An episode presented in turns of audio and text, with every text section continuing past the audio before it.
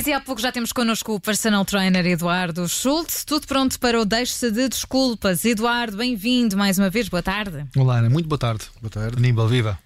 Eduardo, hoje vamos falar de uma coisa que é muito comum.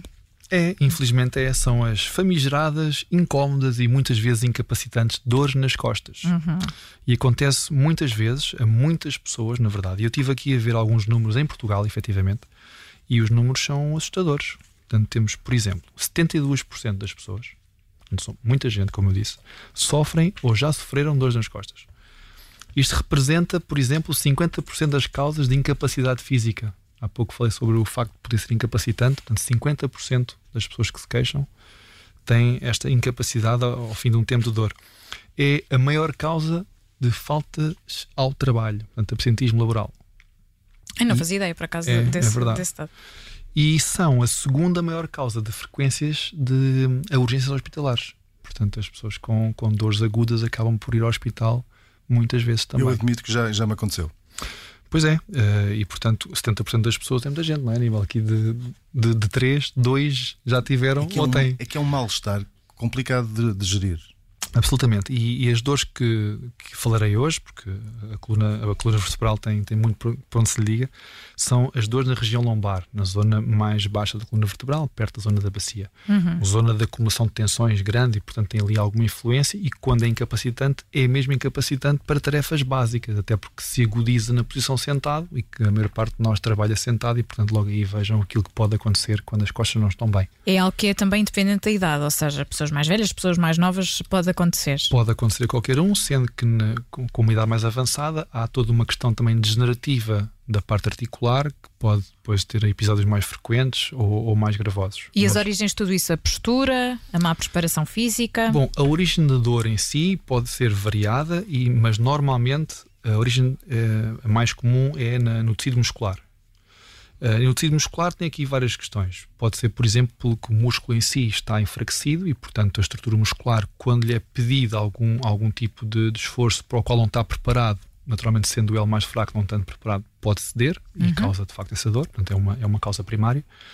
Como causa secundária, pode acontecer também que haja algum tipo de lesão numa parte vertebral e, por resposta neural, portanto, como mecanismo de proteção, eh, há aqueles que, chamados espasmos, que há uma contração muito forte para proteger a zona lesionada e, portanto, a dor é sinónimo de parar. é? E, portanto, esta causa pode ser secundária. Mas são ambas de, de- de causa muscular. Depois há a causa dos discos também eh, intervertebrais. Aliás, essa, essa é parte da, da, da questão degenerativa, com a idade, que acontece mais vezes quando há danificação dos discos, ou por mau uso, ou por uso intensivo em algum esforço em particular. E aqui, quando a lesão acontece, são as chamadas hérnias, por exemplo, pode acontecer e é mais gravoso, e às vezes o repouso pode não ser suficiente e poderá ter que haver aqui alguma intervenção cirúrgica. Como é que nos preparamos para, para que isso não nos aconteça? De várias formas. Isto tem a ver também com aquilo que são as causas mais comuns da- da- das dores nas costas, mas uma das principais, que pode ser muito preventiva, é, eh, de alguma forma, o reforço muscular de toda a zona envolvente dos músculos da coluna vertebral. Um, fazendo aqui só uma reflexão no que diz respeito àquilo que é a função da coluna vertebral, eh, nós temos, temos várias coisas que a compõem. é? As vértebras, falei-vos disso, os discos, articulações, músculos. Um, e a coluna vertebral tem funções eh, muito vitais, como vocês certamente saberão, mas do ponto de vista mecânico, permite-nos, por exemplo, flexionar o corpo à frente, flexão do tronco, extensão do mesmo tronco, flexão lateral, rotação. Eh, e, portanto, nestes movimentos em particular, um, poderá haver aqui um trabalho muscular que nos prepare para estas funções. Como o Aníbal perguntou, uma forma de prevenção é de facto o preparo muscular da estrutura para que, a quando de alguma movimentação, estejamos eh, preparados para Algum isso. treino específico? Poderá haver. Não seja, por exemplo, ir a um ginásio. Estamos a falar agora falando aqui para as pessoas que não vão muito aos ginásios, o que é que podem fazer assim de repente?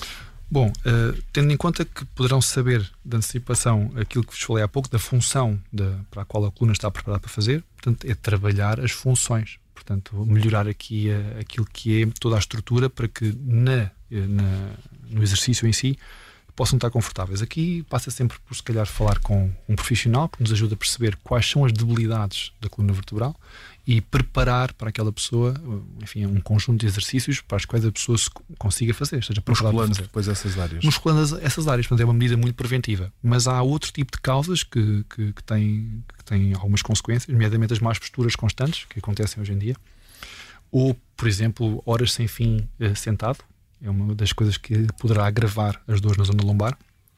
O excesso de peso, e aqui é uma questão puramente mecânica, quer dizer, pesa mais na estrutura, alguma parte da estrutura vai ceder e aqui o controle do peso permite ter aqui alguma segurança naquilo que poderá ser a prevenção também. Uh, e depois, claro, às vezes a forma como nós interagimos com as cargas e com, com a forma como nós pegamos em alguns pesos, uhum. que a forma incorreta de o fazer poderá, poderá haver aqui algum risco de lesão. E não imaginam na minha função diária a quantidade de pessoas que me procura que se magoou fortemente a pegar, por exemplo, em sacos de compras. É, nós falamos muito, falamos, eh, já falamos aqui num, num, episódio, por exemplo, das mães, não é? Pegar no, no ovinho do bebê, no saco do bebê, tudo isso. Precisamente.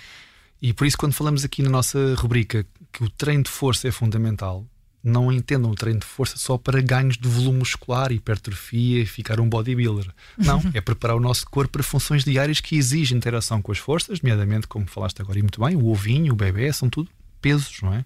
E um saco de compras poderá ter em média 3, 4 quilos e a forma de pegar nesse, nesse mesmo saco poderá, poderá ser prejudicial caso se faça um movimento mal conseguido. E, portanto, num ginásio em particular, ou mesmo em casa com alguns, alguns pequenos instrumentos, ou até com o peso corporal, poderão ser feitos eh, exercícios que preparem a musculatura para, para esse efeito. Bom, aconselhamento profissional para perceber eh, as causas, as razões dessa dor é, obviamente, aquilo que nós, que nós aconselhamos num ginásio. O aconselhamento profissional, porque há certos exercícios que, mal feitos, também podem ter aqui um Precisamente, um sempre, sempre, que estamos a interagir com as cargas, como falei há pouco, e, e no ginásio tem muitas, não é? Pesos, halteres, máquinas, a forma Atenção correta. à postura, não é? Isso, a forma correta de o fazer determina o sucesso ou o insucesso da tarefa, no caso a lesão ou não. E o que nós não queremos são lesões. Mas há aqui uma, uma origem também de dor muito interessante de avaliar, que muitas vezes é negligenciada e que tem a ver com questões emocionais, o stress. Portanto, stress crónico gera imensa tensão nas costas em particular. Nós às vezes vemos pessoas que têm referem-se ao pescoço como uma zona, ah, tenho aqui tensão no pescoço, está aqui uhum. uma zona muito dura e tal, assim. Bom, e na zona lombar também também acontece muito. E portanto, o stress crónico, portanto, que se perpetua tempos e tempos e tempos, gera aqui um complexo interessante, no caso muito desinteressante, de tensão, contração, ou neste caso contratura e dor. E se não conseguimos desbloquear aqui este ciclo tensional, a contratura vai sempre existir e a dor também. E acabamos por achar normal uma anormalidade que é viver com dor. Não é suposto. E, e aqui, hum, aqui a gestão do stress também, ou pelo exercício, ou por mecanismos anti-stress, por exemplo, como melhoria da qualidade do sono, ou recurso a massagens pontualmente, ou alguma coisa que nos ajude de facto a relaxar. A relaxar. Uhum. E que a zona lombar agradece imenso. O personal trainer Eduardo Schultz está sempre connosco neste dia da semana, à quinta-feira, depois das notícias das sete. Eduardo, até para a semana. Obrigada. Muito obrigado. Bons treinos. Boa semana. Obrigada.